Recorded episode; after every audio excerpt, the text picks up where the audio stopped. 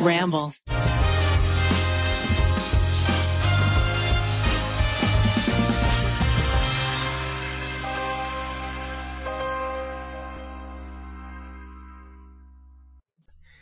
Les damos una calurosa bienvenida a nuestro podcast donde tú sí cuentas. Mi nombre es Juan Torres y el día de hoy estaré compartiendo con ustedes este espacio que creamos llamado Unidos por el Mundo, con unas respetadas y profesionales embajadoras de la ONU en nuestro país, Colombia. Ellas son Nicole Caicedo, Jorlet Pérez, María Paula Sánchez y Laura Polo. Mucho se ha hablado sobre estos 17 objetivos de la Agenda 2030 a lo largo de los años que adoptó la ONU. Quizá la nueva audiencia que nos escucha nunca se ha enterado de ellos, pero problemáticas como la pobreza, la desigualdad, la preocupación por el medio ambiente y la salud en el mundo se han incluido en un plan de acción a favor de las personas, la prosperidad y el planeta. Por esto, nuestras invitadas el día de hoy hablarán acerca de estos ODS. Recuerden que estaré leyendo las preguntas que ustedes enviaron a nuestra cuenta de Instagram, arroba donde tus y cuentas BQ. Pero antes de empezar, cuéntenos, doctora Nicole Caicedo, un poco acerca de la Agenda 2030 para contextualizar a los oyentes. Primero que nada, quisiera darte las gracias, Juan Sebastián, por esta invitación y para no alargarnos tantos y entrar en materia enseguida, básicamente la Agenda 2030 es un acuerdo internacional que fue firmado en el 2015 por los líderes del mundo. Esta contiene cinco elementos fundamentales, o más bien se basa en cinco elementos fundamentales. El primero de este es las personas. La idea aquí es no dejar a nadie atrás, velar por la dignidad e igualdad de todos en un medio ambiente saludable. El segundo es el planeta. La idea es colocar a este en el centro y protegerlo.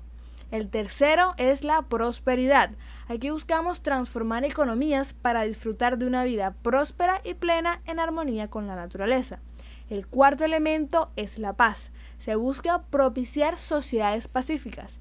Y finalmente el quinto elemento es la alianza. Así como lo mencioné anteriormente, se busca una alianza mundial entre los diferentes actores de todo el planeta.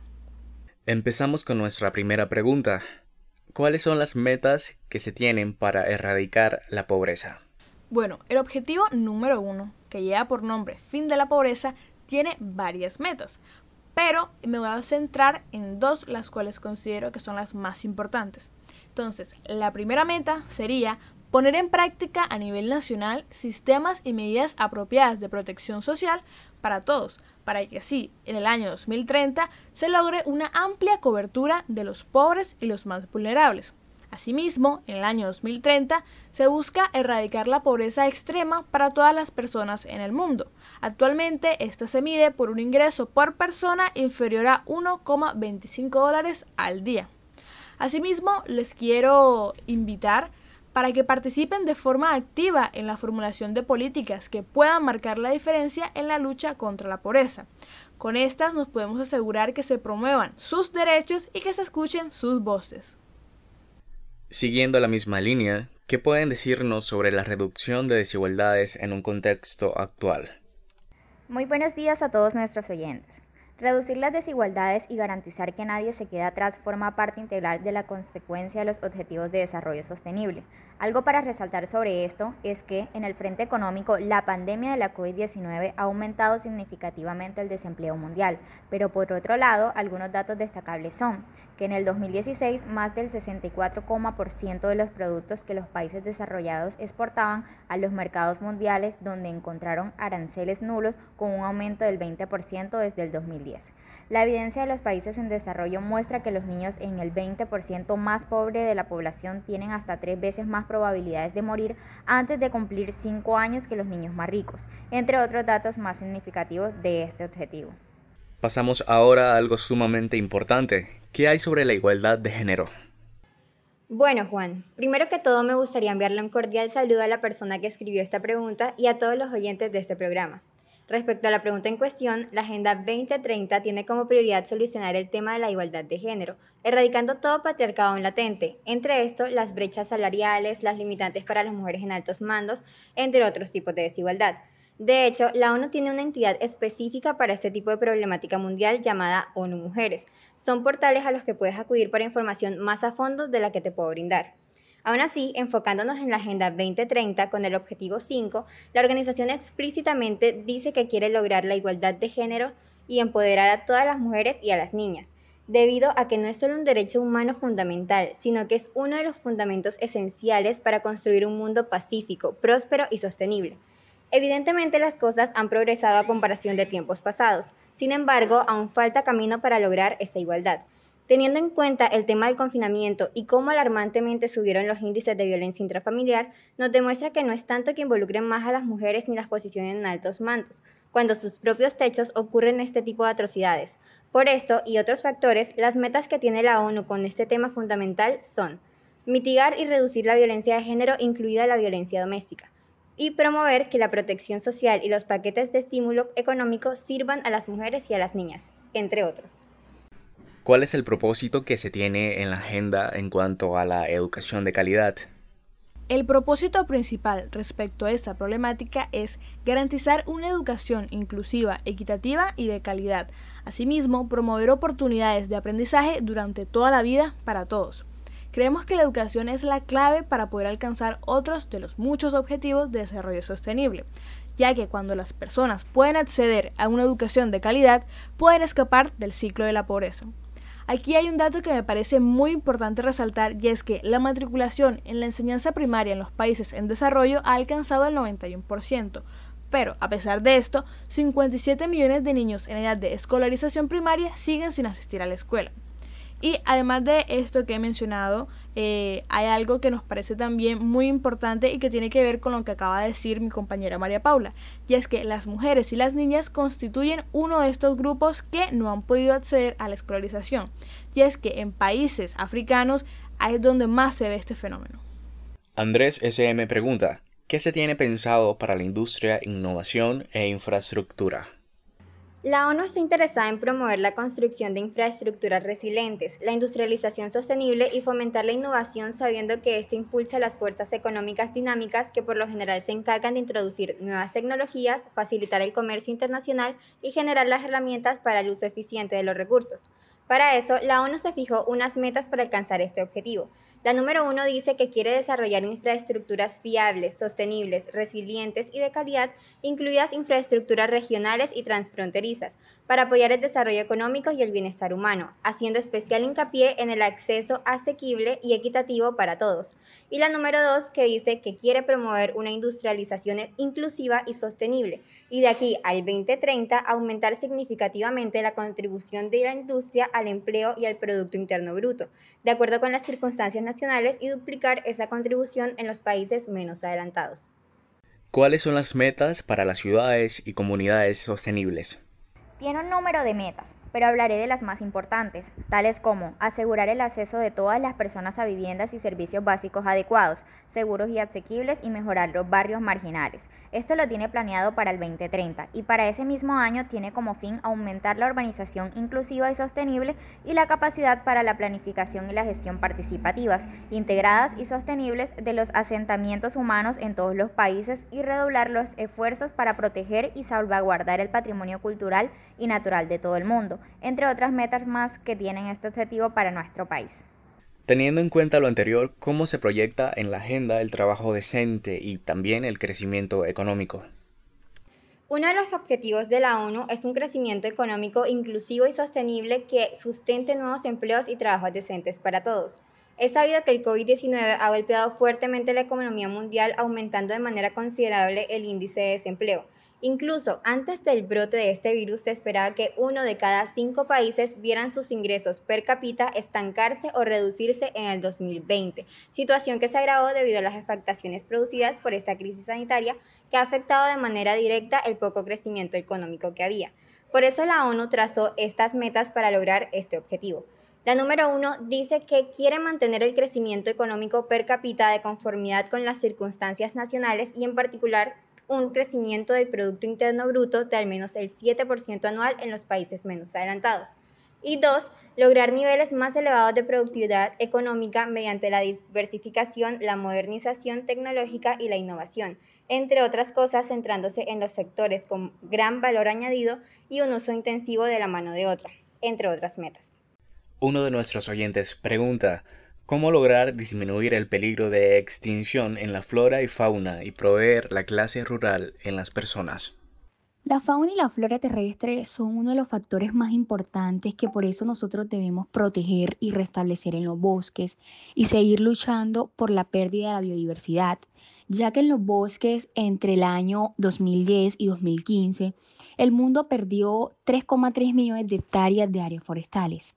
Las mujeres rurales pobres más que todo dependen de esos recursos, especialmente están afectadas por su agotamiento. En la biodiversidad hay una cifra exacta de 8.300 razas de animales conocidas, con el 8% que extinto y el 22% están en peligro de extinción.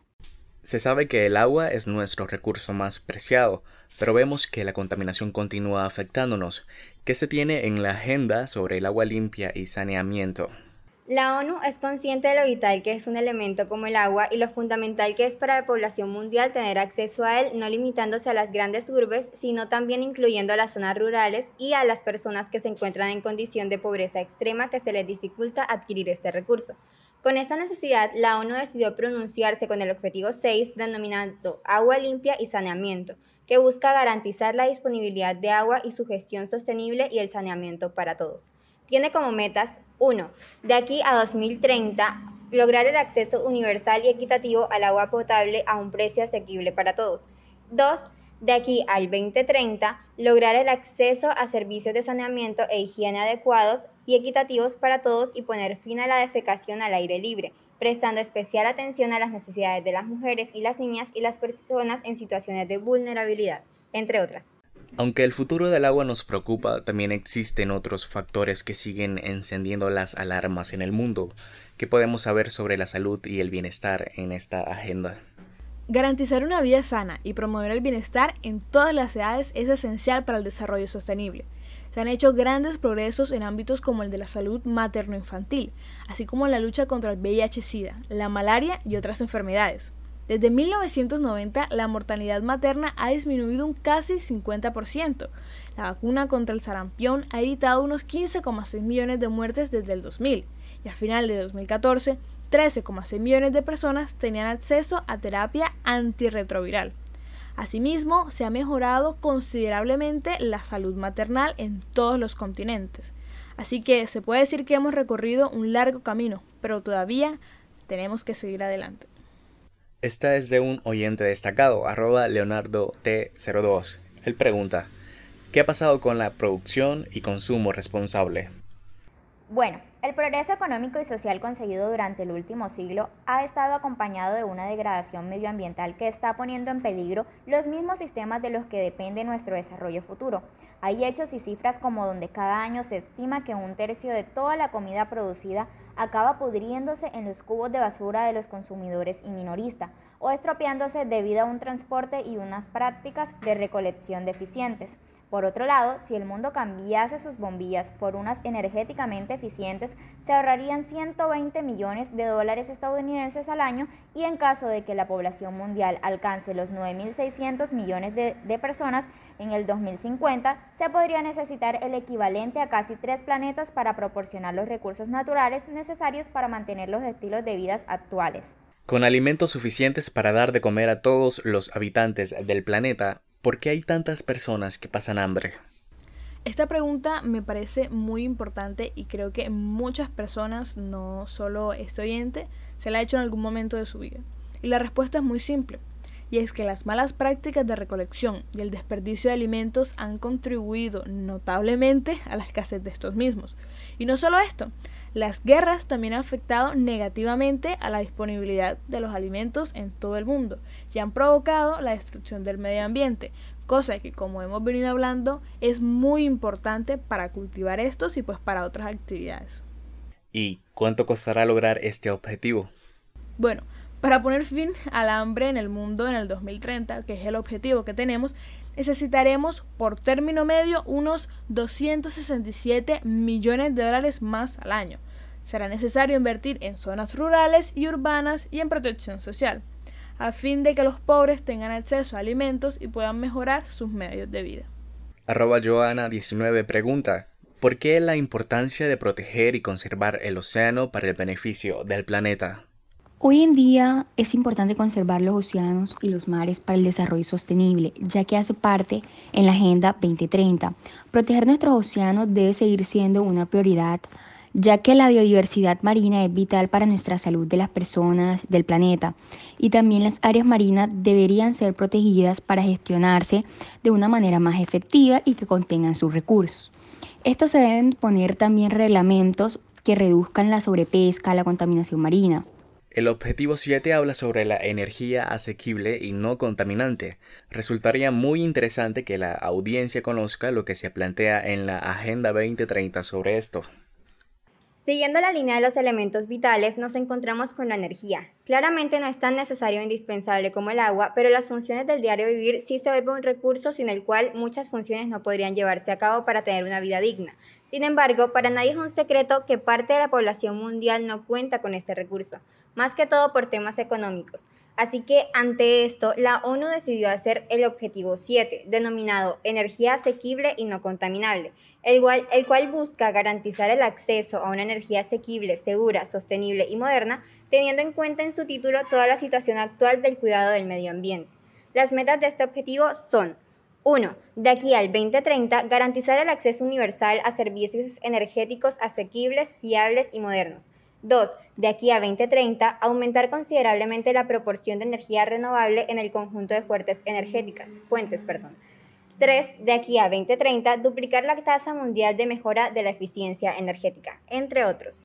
Respecto a la acción por el clima, arroba Catalina Bru pregunta, ¿qué medidas propuso el secretario general de las Naciones Unidas para la mejora del clima? El secretario general de las Naciones tuvo en cuenta seis medidas, Primero, transición verde. Segundo, empleos verdes y crecimiento sostenible e inclusivo. Tercero, economía verde. Cuarto, invertir en soluciones sostenibles. Quinto, afrontar todos los riesgos climáticos. Y sexto, cooperación. Por otra parte, ¿qué datos hay sobre la paz y justicia?